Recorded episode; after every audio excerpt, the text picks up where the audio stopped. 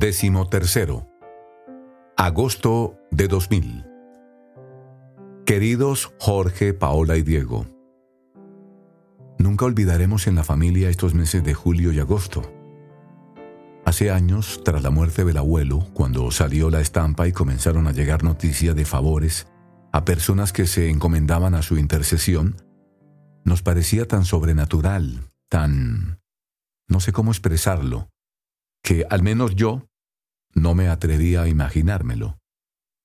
Era como un sueño, un don de Dios maravilloso. Y ahora se está haciendo realidad. Por eso, cuando en la mañana del pasado 31 de julio se hizo público el decreto de introducción de su causa de canonización, en presencia del arzobispo, no sabía qué pensar. Estuve durante el acto igual que mamá, rezando y dando gracias a Dios. Es un don de Dios tan grande que la Iglesia inicie su causa de canonización y hayamos estado presentes.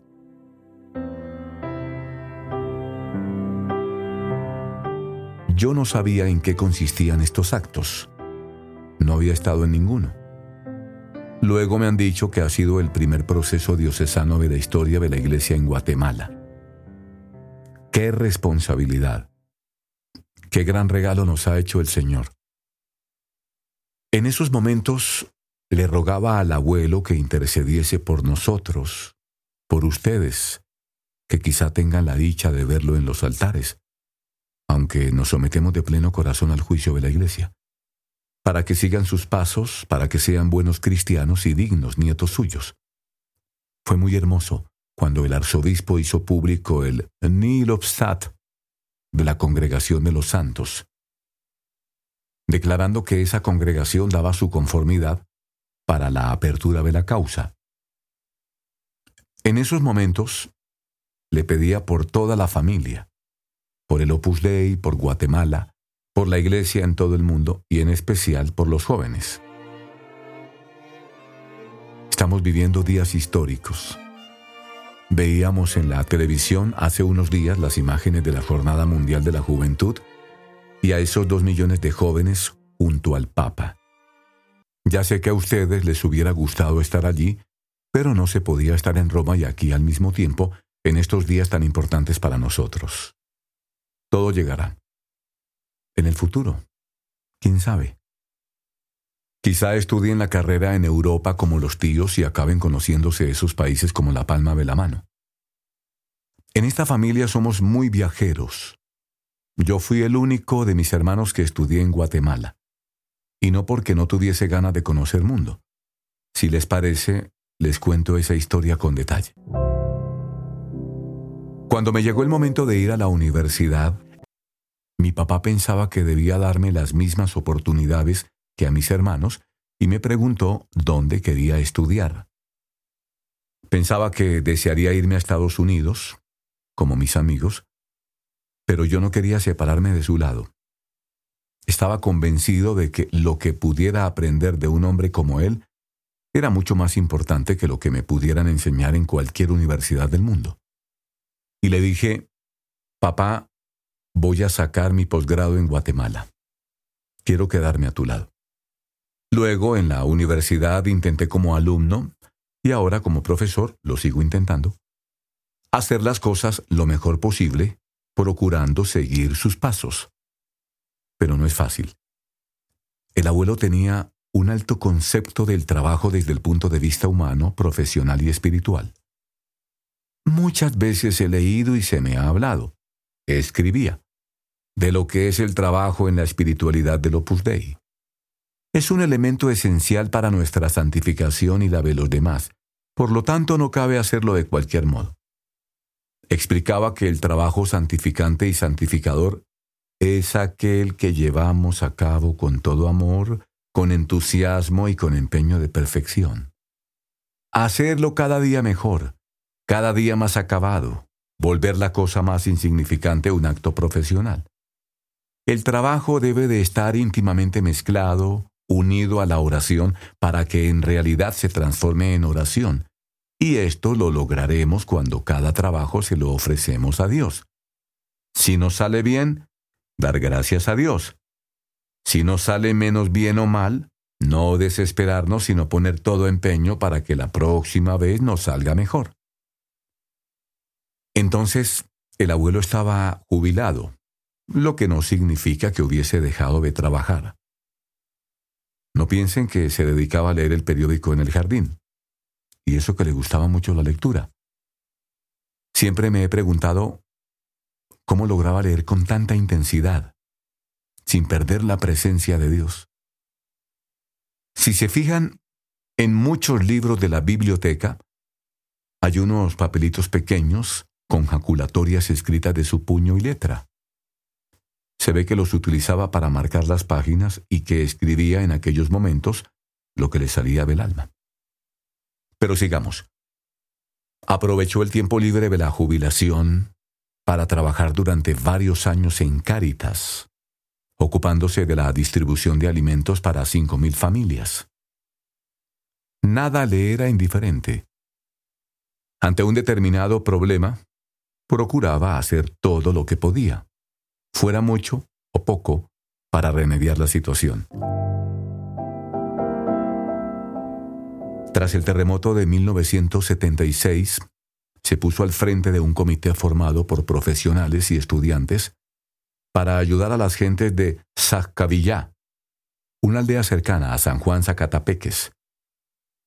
Allí, bajo su dirección, los estudiantes de Ciudad Vieja y sus amigos pusieron en marcha una escuela.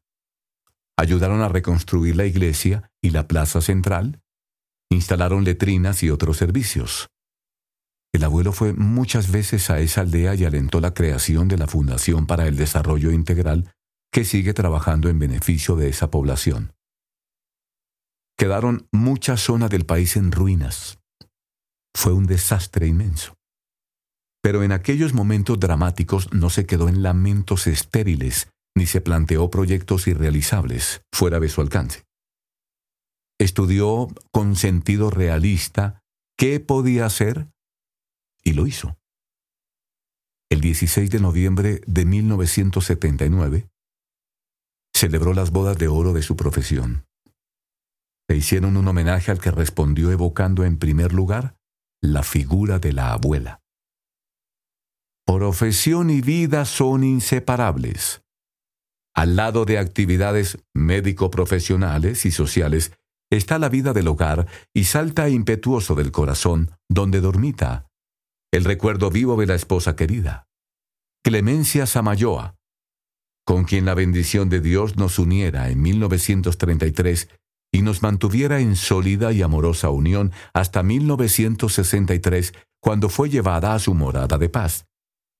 A ella debo, ya lo reconocí estando presente en la celebración de mis bodas de plata profesionales, lo que pude realizar. Ella fue aliento en los momentos difíciles, ánimo en los fracasos, alegría en el hogar que vinieran a colmar cinco hijos. A ella mi tributo de invariable amor. Me dejó cuando supo que estaba fuerte para seguir mi camino. Un camino que... sucesos que ella conocía. Había hecho luminoso y con clara visión de una meta. Cierro la página y dejo encerrado entre sus hojas este pétalo de rosa que trasciende aromas de amor. Evocó luego sus años en París y la figura de sus profesores.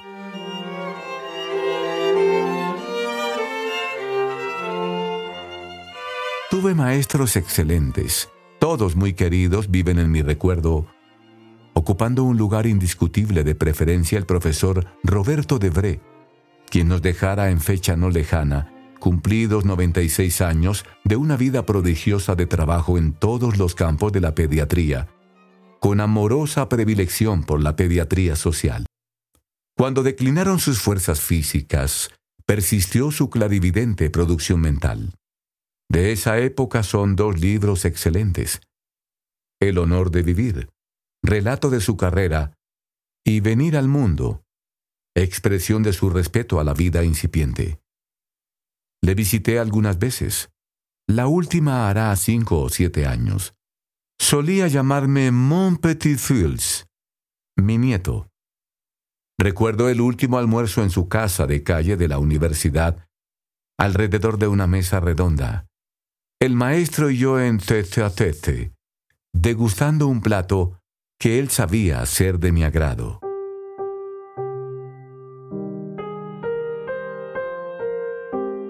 El 30 de marzo fue nombrado miembro honorario del Colegio de Médicos y Cirujanos de Guatemala.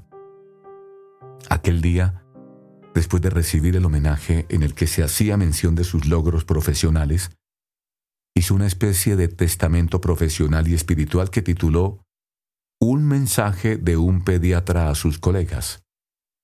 Les transcribo el guion del discurso. La redacción algo confusa porque se trata de unos apuntes para hablar en público.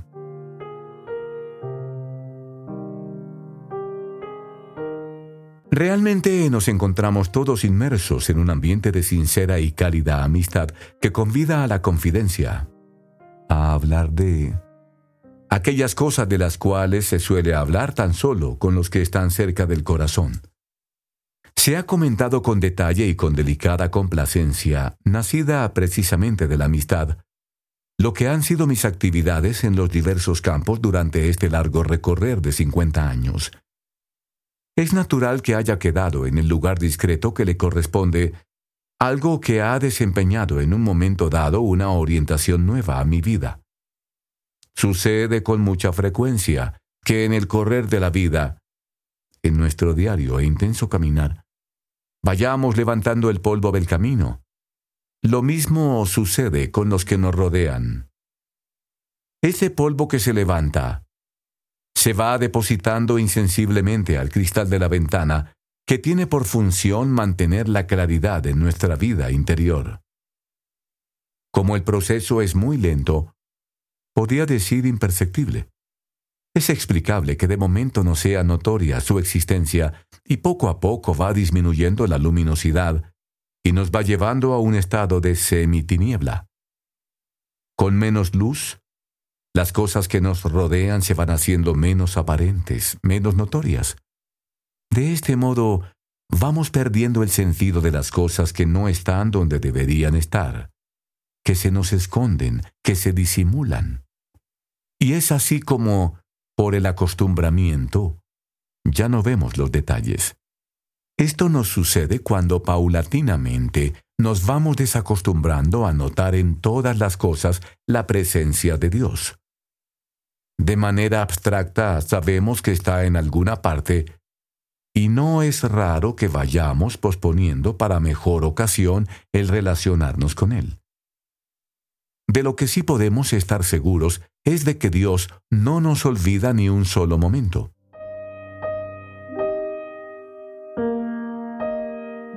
He leído repetidas veces un pensamiento de Monseñor José María Escrivá de Balaguer, fundador del Opus Dei, que ha tenido la fuerza de penetrar muy hondo en mí y abrir mi mente a la meditación.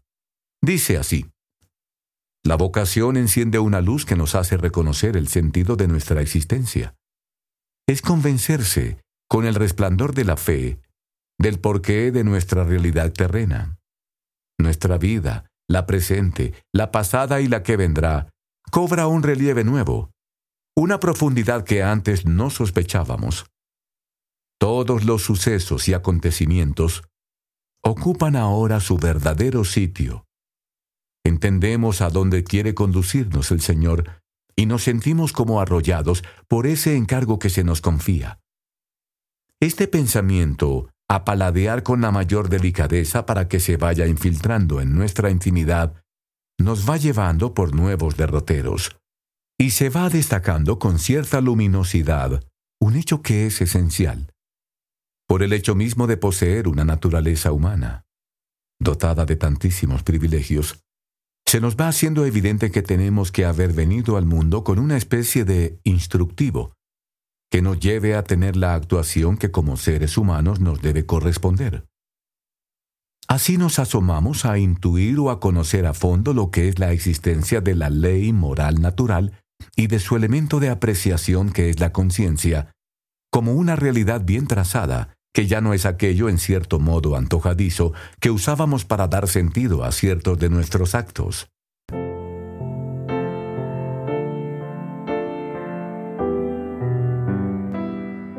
Nos pasmamos de la riqueza que tenemos en valores cristianos auténticos y vemos que hemos despreciado el oro puro a cambio de baratijas. De esta manera, cada vez es más claro el hecho de que no cabe aducir o buscar contradicción entre la ciencia y la religión. ¿Cómo es posible que lo hayamos creído, cuando es tan evidente que el autor de ambas tan solo puede ser Dios? Es entonces que vemos que lo que nos corresponde es buscar con afán a Dios en todas las actividades de nuestra vida, ponerlo en la intimidad y en la cumbre de ellas. Pero, ¿Cómo ha podido suceder este cambio? Es posible que haya sido un amigo, un cristiano corriente tal vez, igual a ti, el que te descubrió este panorama de asombrosa profundidad, que a veces es como si tuviéramos miedo de aceptar, espantados por lo que nos parece tan profundo e insondable. Llevarnos al conocimiento, al amor, de estas realidades, fue la labor a la que dedicó su vida, el fundador del Opus Dei, desde el 2 de octubre de 1928. Labor que no ha cesado y que ha lanzado a voleo la semilla espiritual. Qué extraña pareció al mundo en sus inicios esa prédica, que afirmaba que todos los caminos de la tierra pueden ser divinos. Qué hondo significado y qué nuevo resultaba. Entonces, el afirmar que la santificación es decir, la relación con Dios, está al alcance de todos, cualquiera que sea su edad, su posición, su cultura o su profesión u oficio.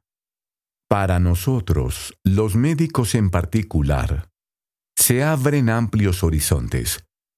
Nosotros vivimos inmersos en el dolor, los sufrimientos y la muerte. Pero también vemos de cerca la recuperación tan cercana de la resurrección tenemos que admitir el privilegio de haber sido escogidos como instrumento de Dios.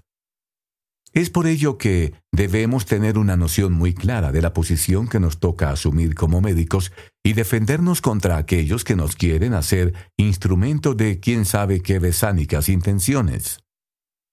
Recordemos una frase orientadora del profesor Jérôme Lejeune, profesor de genética fundamental en la Sorbonne, que dice, durante milenios, la medicina ha luchado por la vida y la salud, contra la enfermedad y la muerte.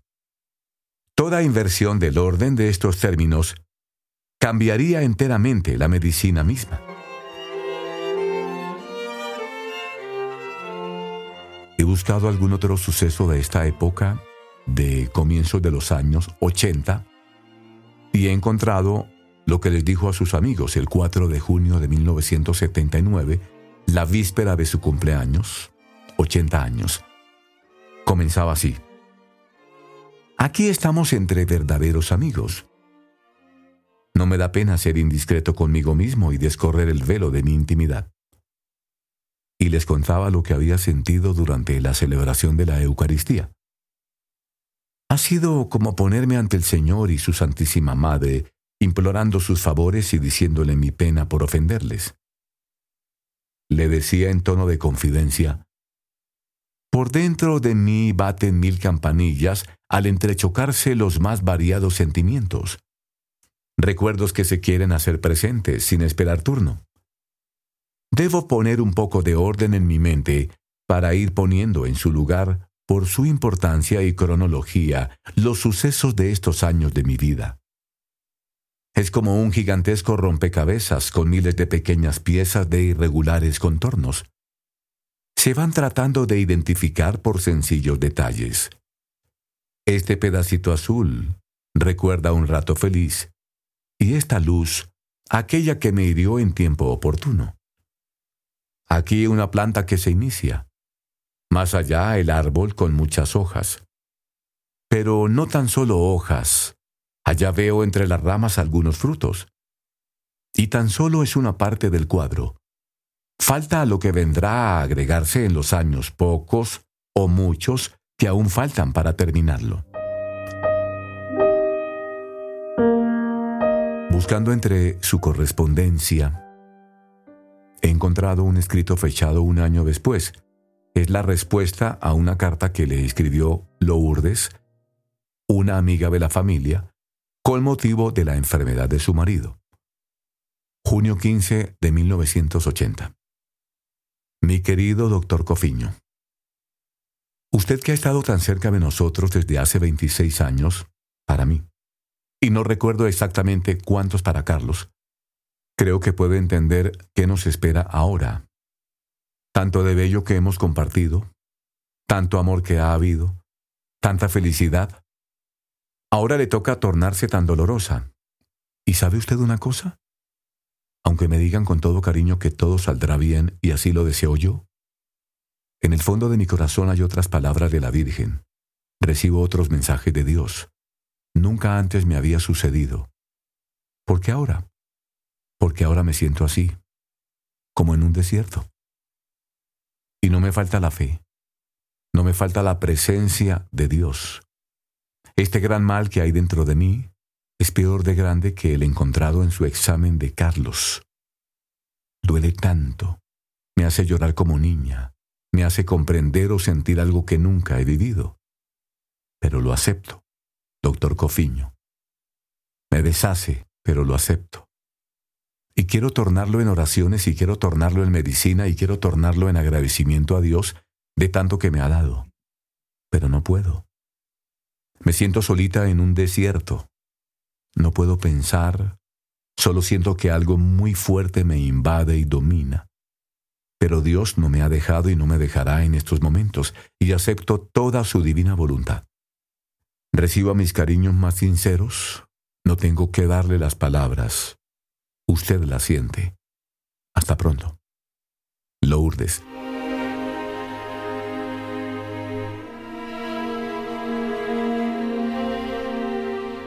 El abuelo le respondió enseguida. 17 de junio 1980.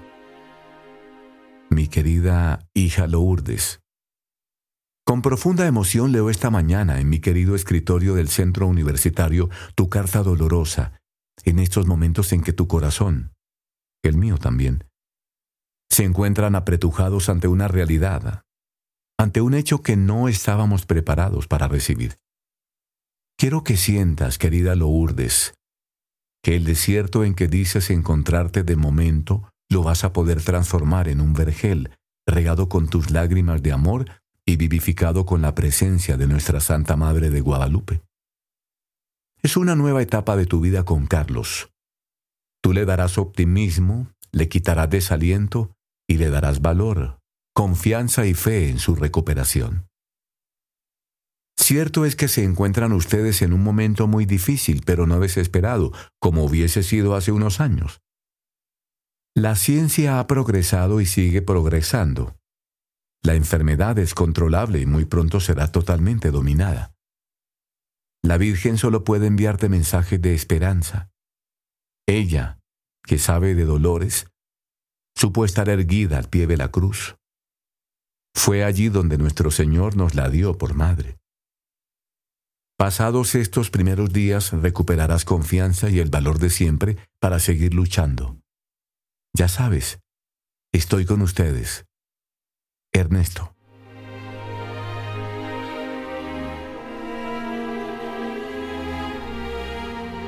Durante esos años yo estudiaba en la universidad y era novio de mamá, desde el 23 de mayo de 1974. Un buen día de 1979, decidimos casarnos y quedé con el abuelo para presentársela en casa. Yo le había hablado mucho de ella salvo de un aspecto. Mamá no era católica. No se lo había dicho por falta de confianza porque yo le podía llevar la contraria y sabía que él me escuchaba, valoraba mis opiniones y las ponderaba. Confiaba mucho en mí. Pero me había hablado tanto de la necesidad de que cuando me casara, mi mujer y yo diésemos una buena formación católica a los hijos, que no sabía cómo decírselo y lo iba dejando para más adelante. Y como el primer día que mamá vino a casa no hablamos de religión, cuando se fue, pensé que no se había dado cuenta. ¿Cómo no iba a darse cuenta? Tenía un don especial, una forma de mirar que entraba en el alma. Y aquel día, en un rato en el que les dejé solos, estuvieron platicando sobre la fe cristiana y comenzó entre ellos, más que el trato de un futuro suegro con su futura nuera, el trato de un padre con su hija. A partir de aquel día, mamá le fue planteando sus dudas y el abuelo le fue explicando las verdades de la fe con mucho cariño. Y así, poco a poco, mamá se fue acercando al catolicismo y comenzó a venir a misa con nosotros los domingos. Pasó el tiempo, y cuando mamá ya tenía un deseo firme de bautizarse, le diagnosticaron una enfermedad que podía ser grave y le dijeron que tendría que operarse. Era una intervención muy delicada, y el abuelo le preguntó si deseaba bautizarse antes de entrar en el quirófano. Mamá dijo que sí, no por temor, sino porque lo estaba deseando. El abuelo se ocupó de hacer los trámites y el 5 de febrero de 1980 don Antonio la bautizó y le dio la primera comunión. Gracias a Dios, la operación salió bien y poco después mamá recibió la confirmación en el Palacio Arzobispal. Y empezamos a preparar la boda. Solo había un problema. El abuelo pensaba que mamá y yo debíamos vivir por nuestra cuenta, y yo no estaba dispuesto a dejarlo solo de ninguna manera. ¿Cuántas veces estuvimos hablando de esto, en esta misma sala de estar?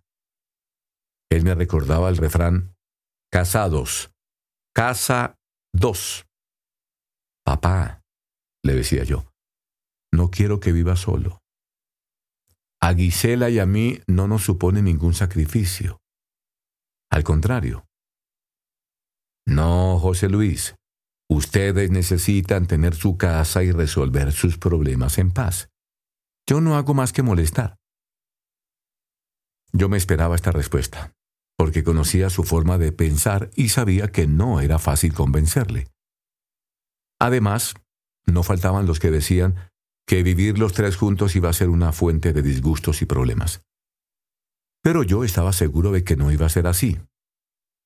Charlamos varias veces hasta que la tía Clemen platicó con él y le dijo, Papá, no le des más vueltas. Los muchachos quieren vivir contigo. Aceptó, aunque iba en contra de lo que pensaba, porque era humilde y sabía cambiar de opinión. Y cuando nos casamos, el 30 de mayo de 1981, comenzamos a vivir los tres juntos en esta misma casa. A partir de entonces, el abuelo cambió. Lo hizo con sencillez, casi sin que nos diéramos cuenta, pero le debió costar mucho sacrificio. Se esforzó, por ejemplo, por pasar a un segundo plano para que mamá fuera realmente la señora de la casa. Y lo consiguió. Mamá hacía y deshacía. Cambiaba las cortinas, movía los muebles, quitaba y ponía lo que quería, con entera libertad. Jamás hubo el menor problema.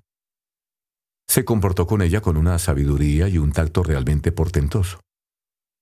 Tiempo antes, él disfrutaba sorprendiendo a sus amistades con sus ensaladas a la fatigue. Se ponía su gorro de cocinero y hacía de anfitrión de la casa. Ahora, si a mamá se le quemaba algo en la cocina o le salía mal la ensalada, él hacía como si no se diera cuenta. Otro, en su lugar, al ver un plato que no estuviera en su punto, hubiera sacado a relucir sus dotes de cocinero o le hubiese dado una lección a su nuera. Pero el abuelo la trataba como un padre a su hija, con mucha comprensión y un grandísimo cariño, sin decir ni quillo. Dejó que mamá, que era, lógicamente, algo inexperta en el manejo de una casa, tomara sus propias decisiones y dejó que acertara o se equivocara sin decir nada. Y en vez de problemas, lo que tuvimos fue una dicha inmensa. Fuimos tan felices los tres juntos. Todo sucedió en contra de los pronósticos de algunos porque, entre otras razones, él no era un viejito de ochenta años, cargado de manías, al que hubiera que solear por las mañanas, sino un padre bueno y divertido, simpático y optimista, lleno de esperanza y de proyectos, que estaba planeando constantemente cosas nuevas para ayudar a los demás. Y si veía algo en la marcha de la casa que se podía mejorar, me sugería oye, ¿podrías decirle a tu mujer esto o lo otro? Pero nunca se lo decía directamente a mamá, por delicadeza. La trataba con mucho cariño y respeto, valorando sus cualidades. Jorge, qué contento se puso el abuelo cuando naciste. Quería ayudar en todo, hasta en el cambio de pañales. Y lo mismo con ustedes, Paola, Diego. Estaba como embobado.